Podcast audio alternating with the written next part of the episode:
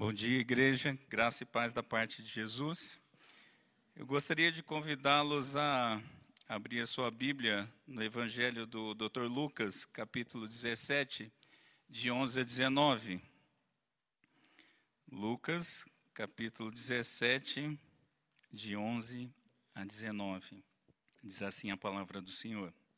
De caminho para Jerusalém, passava Jesus pelo meio da Samaria e da Galileia. Ao entrar numa aldeia, saíram-lhe ao encontro dez leprosos, que ficaram de longe e lhe gritaram, dizendo: Jesus, mestre, compadece-te de nós. Ao vê-los, disse-lhe Jesus: Ide e mostrai-vos aos sacerdotes. Aconteceu que, indo eles, foram purificados. Um dos dez, vendo que fora curado, voltou, dando glória a Deus em alta voz e prostrou-se com o rosto em terra aos pés de Jesus, agradecendo-lhe, e este era samaritano. Então Jesus lhe perguntou: Não eram dez os que foram curados? Onde estão os nove? Não houve porventura quem voltasse para dar glória a Deus, senão este estrangeiro? E disse-lhe: Levanta-te e vai, a tua fé te salvou. Vamos orar mais uma vez.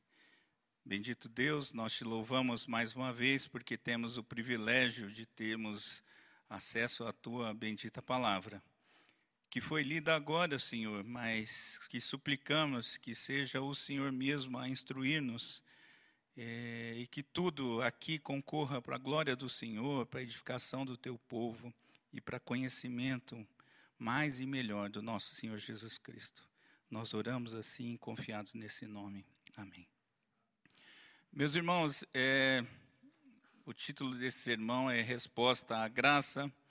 E quando eu estava estudando por esse texto, eu lembrei de uma cena do meu Natal agora, desse último dia 25, onde é, na noite, na véspera de Natal, no dia 24 à noite, aquela cena de abrir os presentes, a minha família não é cristã, então teve a velha história do velhinho Noel, né, que ele passou a enganar as crianças, deixar os presentes nas árvores, na árvore e tudo mais.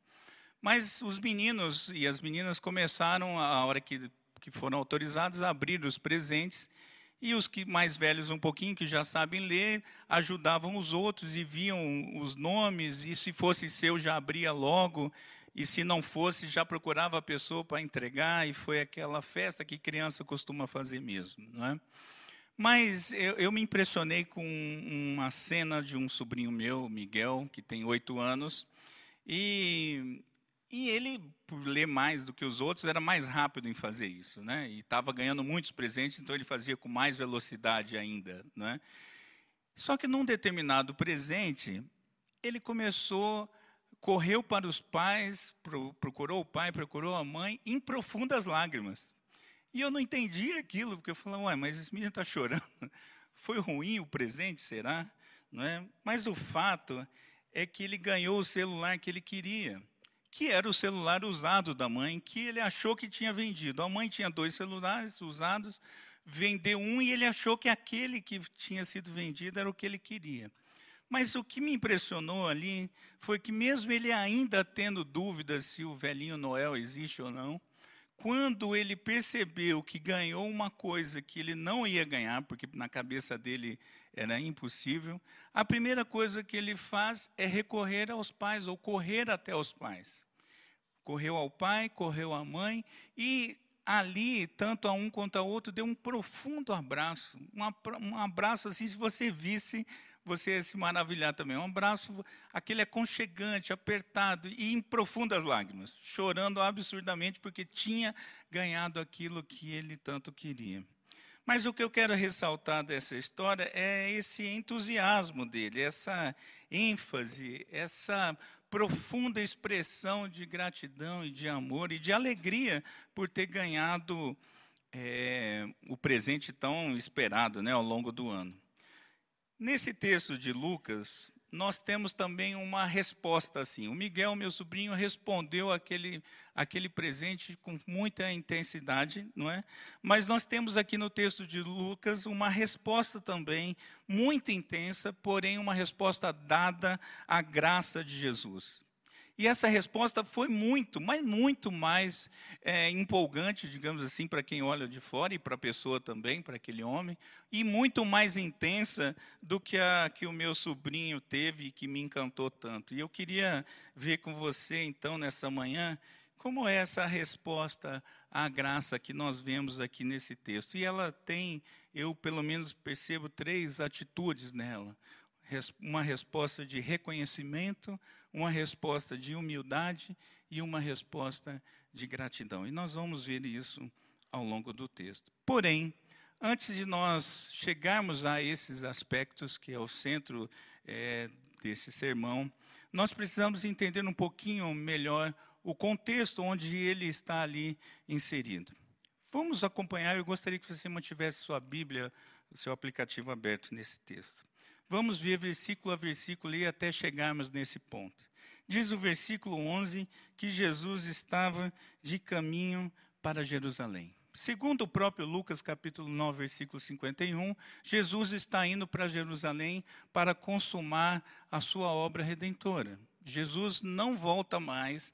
Aqui é a última viagem dele para Jerusalém. Aqui ele vai encontrar a cruz do Calvário e cumprir a sua missão. Então Jesus sabia muito bem o que, que ele estava fazendo. Aliás, como sempre, mas aqui ele sabia dessa missão que estava quase prestes a se tornar completa e especialmente conhecida é, do seu povo. O detalhe é que diz o texto que ele passava pelo meio de Samaria e da Galiléia. Jesus está indo da Galiléia para Jerusalém e ele faz um caminho que judeu nenhum faria. Jesus escolhe passar pela Galiléia, terra dos impuros. E uma vez você se relacionando com impuros, você, judeu, se tornaria impuro também. Mas Jesus é, opta pegar esse caminho, meio que mostrando, quem sabe, é, a extensão da sua obra, que é para judeus e gentios, não é? Mas o fato é que Jesus escolhe passar ali pelaquela terra dos impuros. E aí no versículo 12, nós estamos vendo Jesus entrando numa aldeia, e ao entrar nessa aldeia, ou as, porta, as portas dessa aldeia, saem dez leprosos e vão até o encontro de Jesus, e diz ainda o texto que eles ficam de longe. O que significa isso, meus irmãos? Nós, depois eu gostaria de convidá-lo a ler o texto de Levíticos, tanto o capítulo 13 quanto o capítulo 14, que são fundamentais para nós entendermos isso. Mas esses homens conheciam a lei. Por que, que eu digo isso? Porque, conforme o texto diz, eles ficaram de longe. E Levítico diz que o leproso, quando era considerado assim, doente, constatado pelo sacerdote, eles eram colocados para fora da cidade, eles viviam fora das cercanias da cidade, viviam, em, em princípio, é, leprosários, né, em, em grutas, em, em localidades onde só tinha leprosos. Não é? E se por um acaso alguma pessoa é, sã passasse por eles ou viesse no caminho deles, diz a lei, lá em Levítico capítulo 13, versículo 45, que ele deveria gritar: imundo, imundo, de tal forma que a pessoa sã não chegasse perto dele. Olha que coisa, você é o doente e você tem que gritar para que o outro não chegue até você. E esses homens sabiam da lei, porque eles eles param longe de Jesus, param a uma distância segura. Mas eles não estão ali gritando o que o texto diz. Eles estão num profundo clamor por misericórdia. Diz o texto que eles gritam, e o texto diz ali que eles gritam mesmo. A palavra é essa, gritar. Jesus, mestre, compadece de nós. Eles reconhecem ali que Jesus é aquele que está andando pela região, ou que já tinha passado por ali, ou que era aquele famoso que já estava fazendo e acontecendo. Jesus já havia feito inúmeros milagres, inclusive curado o leproso. Esses homens agora têm uma santa expectativa e eles recorrem a Jesus como mestre. Reconhece que Jesus é alguém que tem um conhecimento, digamos assim, elevado. Eles não chamam Jesus de Senhor, mas Jesus é chamado de mestre. Esses homens, não tenho dúvida, tinham grande expectativa de que poderiam ser curados por Jesus ou receber das bênçãos de Jesus. Agora, o que mais espanta aqui nesse momento é a resposta que Jesus dá. Veja o versículo 14. Diz o texto que, ao vê-los, disse-lhe Jesus: Ide mostrai-vos aos sacerdotes. Ué, como assim? Jesus não está seguindo as suas práticas anteriores? Jesus aqui é, age completamente diferente. Ele não toca como ele fez no leproso ou como ele curou a sogra de Pedro. Ele não dá uma ordem de cura do tipo fica curado. Ele não faz uma laminha e passa na pele do leproso, por exemplo. Ele, o leproso, os leprosos não tocam nas vestes de Jesus. Não acontece nada do que vinha acontecendo até então. Pelo contrário, Jesus de longe responde para eles: vão e se mostrem ao sacerdote. Nós lemos aqui no texto de Levítico, na, na nossa liturgia, que era essa orientação bíblica. Quando a pessoa, um leproso, percebia que estava curado, não é? ele, ele deveria se apresentar ao sacerdote e o sacerdote é, faria uma profunda avaliação, é, e aí, se concluísse que ele estava curado, ele era reintegrado à sociedade e, obviamente, passando por uma série de, de ações litúrgicas, cerimoniais, onde inclusive havia sacrifício de animais com derramamento de sangue, apontando, o Antigo Testamento sempre apontando para a obra de Cristo. Haveria necessidade de derramamento de sangue para que aquele homem fosse, ou um leproso fosse considerado são. Acontece que esses homens obedecem à voz de Jesus, ainda no versículo 14, e vão, simplesmente vão, eles vão até é, procurar o sacerdote para se mostrar é, conforme Jesus havia orientado.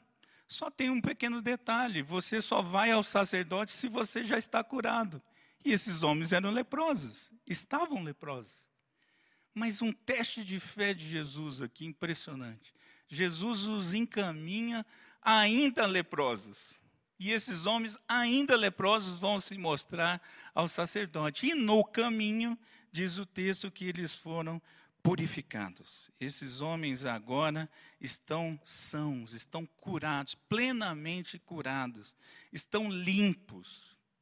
E nesse momento, no, ou num determinado momento, um deles percebe isso. Um deles, o texto não diz, mas a minha cabeça é, tende a devagar nesses momentos, e eu compartilho aqui, digo eu, não Senhor, mas eu, eu me olharia por completo se eu fosse esse homem. Eu estou curado, me tocaria, verificaria e talvez até conversasse com outro texto, não relata se houve alguma conversa entre eles do tipo: vamos voltar todo mundo? Ou vamos primeiro ao sacerdote? O texto não diz isso, mas o que o texto diz é que um deles retorna para se encontrar com Jesus. E aí nós vemos então aqui é, o, o centro do nosso sermão. Esses homens foram impactados pela graça de Jesus foram curados por Jesus e um deles responde à graça de Jesus. Um deles volta para encontrar com Jesus. E nessa volta, nós vemos aqui essas três atitudes é, que esse homem promove em relação à ação graciosa de Jesus. O primeira, a primeira delas, há uma atitude de reconhecimento reconhecimento de que só Deus seria capaz de promover tamanho milagre. Por que, que eu digo isso? Naquela época, um leproso ele era considerado um morto-vivo. Dificilmente um leproso era curado. Dificilmente, embora a lei tivesse todo um procedimento para isso, mas quem adquiria a lepra era considerado como morto. Já era a, a, a mulher do judeu já quase era considerada viúva. de tão certa que era a morte. E esse homem então sabe que a restauração da vida só pode ser dada por Deus. Esse homem agora é, tem a vida de volta restabelecida, a vida plena. E diz o texto que ele reconhece isso como? Dando glória a Deus. Em alta voz, diz o versículo é, 15, final do versículo 15. Esse homem volta dando glória a Deus em alta voz. Ele não precisa mais do sacerdote, ele agora ele tem o próprio Deus encarnado para glorificar. Esse homem agora vai encontrar com Deus encarnado, com o próprio Senhor Jesus. Antes, é, esse homem, diante de alguém, deveria gritar: imundo, imundo. Esse era o grito de um leproso. Agora, o grito desse homem é: glória a Deus, fui curado. Deus é bom. Deus é maravilhoso. Só Deus pode fazer essa obra. E esse homem reconhece profundamente quem é Jesus Cristo. Ele reconhece que é o Senhor, o Todo-Poderoso, aquele que pode, só Ele pode fazer uma obra deste tamanho. Mas na sequência, esse homem encontra a Jesus e a segunda atitude dele é uma atitude de humildade atitude de humildade diante do Senhor Jesus, não mais do mestre. Antes ele o chamava de mestre, agora ele o reconhece como Senhor. Por que eu digo isso? Versículo 16, primeira parte. Prostrou-se com o rosto em terra aos pés de Jesus. Uma atitude de adoração tão somente devida a Deus. Esse homem agora que antes estava adorando com gritos na sua volta, gritos de é, adoração, agora esse homem adora em profunda é, humildade aos pés de Jesus, reconhecendo o senhorio de Jesus. Aquele que antes vivia distante de todos, esse pode passar pelo meio das pessoas tranquilamente e até se prostrar aos pés de Jesus. Esse homem estava limpo e esse homem agora não só reconhece a Deus, mas sabe como se portar diante do Senhor, com profunda humildade. Mas ainda uma terceira é, atitude em resposta à graça de Deus que diz o versículo 16 ainda, diz o texto que ele agradecia. Esse homem estava aos pés de Jesus agradecendo, dando graças a ele. Nós vimos também na nossa liturgia que em tudo devemos dar graças. Esse homem já estava praticando isso, estava aos pés de Jesus agradecendo. Como lembra o reverendo Hernandes Dias Lopes, a gratidão é a rainha das virtudes. E esse homem está ali aos pés de Jesus, dando graças. Parece pouco isso para você, meus irmãos, mas o texto bíblico nos traz um grande finale aqui para esse aspecto da gratidão. Traz uma hipérbole, traz uma informação para nos mostrar o tamanho da gratidão deste homem porque diz o final do versículo 16 que este homem era um samaritano. Isso não é um detalhe apenas do texto, meus irmãos. Um samaritano jamais agradeceria um judeu. Jamais, eles eram inimigos mortais. E este homem está não só agradecendo, mas está aos pés de Jesus, agradecendo a esse homem, um samaritano um samaritano com profunda gratidão aos pés de Jesus.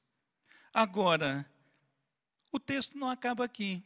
Se acabasse, nós teríamos uma boa é, compreensão da graça de Jesus, mas da graça comum, porque o Senhor abençoa a dez homens e um deles volta. Mas o texto não acaba aqui. Nos versículos 17 e 18, nós temos os, o questionamento de Jesus. Jesus agora interage não só com esse homem, mas com aqueles que o seguiam, não é? E faz a seguinte pergunta: por que os outros não voltaram? Cadê os outros nove? Será que só esse samaritano que pode voltar? O que aconteceu com esse samaritano também não aconteceu com os outros? o motivo de gratidão desse samaritano, a obra que foi feita aqui, o milagre que foi feito aqui, não foi suficiente para que os outros voltassem também? Esse é o questionamento de Jesus. Parece que somente o samaritano, aquele ímpio, aquele impuro aos olhos dos judeus, é que entendeu a obra da graça. E por que isso? Versículo 18, nós temos Jesus distinguindo os outros nove deste. Ele chama este homem de estrangeiro. Os outros, conforme o texto nos é, apontam, eram judeus que conheciam a lei também. E que, teoricamente, por serem parte do povo eleito de Deus, esses mais ainda que deveriam estar de volta. Mas eles não fazem isso. Talvez porque a motivação deles estivesse mais relacionada com a lei do que da graça, do que com a graça. Mas aí, no versículo 19, nós temos a demonstração plena, a demonstração completa da graça de Deus, porque até então ela não estava totalmente demonstrada. Somente a cura não era uma demonstração da graça absoluta de Deus. Era uma demonstração, sim, do poder de Deus, da graça comum, mas não da obra completa. E aí Jesus disse para esse homem: Levanta-te e vai, a tua fé te salvou. Esse homem agora, meus irmãos, vai seguir não só limpo fisicamente, mas limpo é, no seu interior, na sua alma. Agora esse homem está salvo. A obra da salvação foi completa. A obra que o Senhor está, inclusive, apontando para o que ele vai fazer na cruz, ele vai, na cruz, ele vai consumar toda a sua obra e, obviamente, com a ressurreição. Aqui, o Senhor já antecipa, não só para esse homem, mas para todos nós, a sua obra. Ninguém sai é, do encontro verdadeiro com o Senhor apenas com bênçãos, como muita gente procura. Pelo contrário, o que importa é essa declaração de Jesus da salvação que ele tão somente pode dar. Parece que a gente vê aqui, aliás, que a misericórdia clamada pelos leprosos no começo do texto, somente agora é reconhecida completamente. Eles clamaram por misericórdia, clamaram por compaixão, mas não conheciam completamente a graça. Eles foram, é, se satisfizeram apenas com as obras, com a parte externa da obra do Senhor. A graça de Deus, meus irmãos, é muito maior do que os sinais que a evidenciam. Tem muita gente presa aos sinais e não reconhecendo o Senhor dos sinais, o Senhor que promove a, a obra maravilhosa.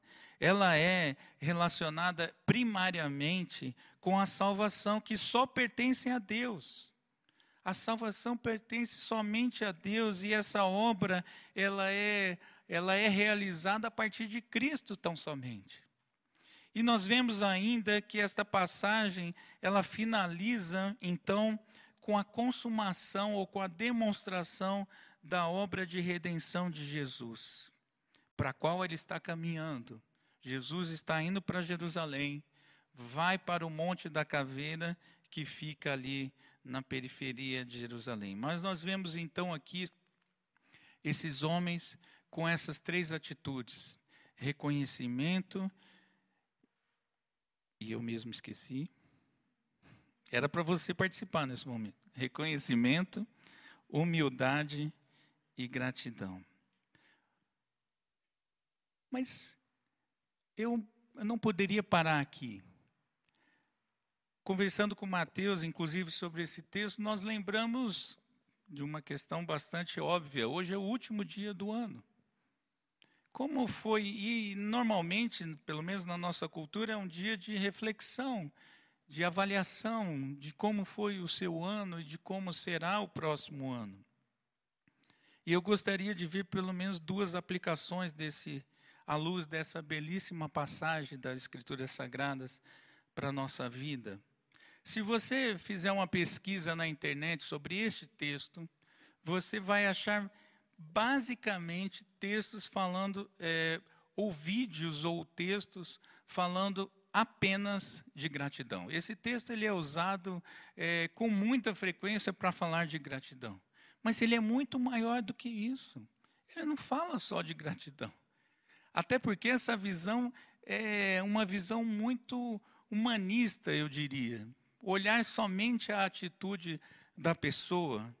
Mas eu queria ver duas aplicações para nós sobre esse texto. Até porque, como eu disse, ele fala muitíssimo mais do que gratidão. Primeiro, esse texto nos chama a um verdadeiro, a um verdadeiro reconhecimento de quem é Jesus. Isso para você pode ser, parecer um tanto quanto óbvio, mas Jesus, ultimamente, e até mesmo naquela época, a gente vê que a história não muda, Jesus é reconhecido apenas como um curandeiro, um promotor de bênçãos para essa vida. Você já reparou as pregações dos dias de hoje? As que você vê pela televisão, na sua maioria, textos por aí pela internet. Jesus é um curandeiro, é um promotor de bênçãos. Eu vou até ele para ser abençoado, depois saio. Mas, meus irmãos, a nós cabe a, a verdadeira reflexão sobre quem é Jesus. Jesus é esse redentor, aquele que veio para alcançar as ovelhas perdidas da casa de Israel, veio para os doentes, veio para aqueles que não têm vida, porque estão mortos nos seus delitos e pecados, e Jesus veio para trazer salvação. Jesus é o Senhor Todo-Poderoso aquele que é digno de todo louvor, honra e glória para todo sempre. É esse Jesus que a Bíblia anuncia e é esse Jesus a quem devemos adorar. Tão somente Jesus Cristo, o nosso Senhor. Muito mais que um mero provedor de assistências pessoais. Então, que esse próximo ano você tenha realmente, em todos os 365 dias, você tenha convicção plena e profunda de quem é Jesus, o Senhor da sua vida, o Senhor dos senhores, o Rei dos reis. Filha, você não prendeu direito. Segunda, segunda verdade ou segunda aplicação desse texto para as nossas vidas. Ela, esse texto nos mostra que sim, devemos ter atitudes coerentes de um verdadeiro crente diante da graça de Deus. Porque a graça de Deus se manifesta na nossa vida e a nossa resposta também deve ser coerente com a ação de Deus. E essa resposta, meus irmãos, eu sintetizo de duas formas. Primeiro, uma submissão às ordenanças de Cristo. Como o Senhor disse aqueles homens vão se mostrar ao sacerdote e eles foram. Esse texto nos lembra que nós devemos ser submissos tão somente a Cristo e a sua palavra. Aliás, o próprio Senhor diz que aqueles que são amigos dele são aqueles que obedecem ao que ele manda. Esses são os amigos de Jesus. Se o Senhor diz vai, nós vamos. Se o Senhor diz fica, nós ficamos. Se o Senhor diz faça isso, nós fazemos. Se o Senhor diz é, para nós nos aquietarmos, nós nos aquietamos. E assim, com tantas outras orientações do Senhor na Sua bendita palavra. Como será o seu próximo ano, meus irmãos? Um ano de fidelidade à palavra do Senhor? Ou mais um ano que muitas vezes temos é, relevado é, ou deixado de lado a palavra do Senhor. Mas o clamor da palavra nessa manhã para nós, meus irmãos, é submissão, então, às ordenanças de Cristo. E uma outra atitude que devemos ter ainda, não só em 2018, mas por toda a nossa vida, é uma resposta de adoração, humildade e gratidão genuínas, autênticas. Muitas vezes nós estamos vivendo um faz de conta religioso. Muitas vezes temos é, vivido a rotina é, evangélica, temos vivido a domingueira evangélica, vamos para a igreja, porque muitas vezes não sabemos mais o que fazer com aquele dia, depois de anos é, fazendo a, a mesma coisa, nós não sabemos mais o que fazer. Mas nós somos chamados para essa atitude de adoração, humildade e gratidão diante do Senhor em todo o tempo. E é muito fácil, meus irmãos, perceber se nós estamos vivendo nessa postura meramente religiosa. Basta olhar para os nossos frutos. Os nossos frutos nos denunciam. Os nossos frutos dizem quem nós somos ou como estamos. E que 2018, então, você ame ao Senhor, o Senhor teu Deus, como diz o texto, de todo o teu coração, de toda a tua alma, de todas as tuas forças e de todo o teu entendimento. Que esse 2018 seja realmente diferente. Diferente porque você estará aos pés de Jesus, diferente porque você reconhece e demonstrará isso é, às pessoas com as suas atitudes, com seus compromissos, é, com seu dia a dia, tudo isso deverá concorrer para a glória de Deus. Que 2018 seja assim para todos nós. Que o Senhor nos abençoe. Vamos orar. Deus, nós te agradecemos porque temos o privilégio de ouvir da tua palavra, Senhor. Ó Pai, mas nós te pedimos que seja o Senhor a aplicá-la ao nosso coração. Ó Deus, tem misericórdia de nós, olha para nós e nos capacita, ó Senhor, a respondermos como é devido, respondermos a tua graça da maneira que te agrada. Ó Pai, cuida do teu povo aqui reunido e nos abençoe no próximo ano, que nós sejamos diferentes, que saibamos glorificar o Senhor e darmos graça em todas as coisas, durante todos os dias de 2018. É a oração que eu faço, ó Senhor, confiado no nosso Redentor Jesus Cristo. Amém.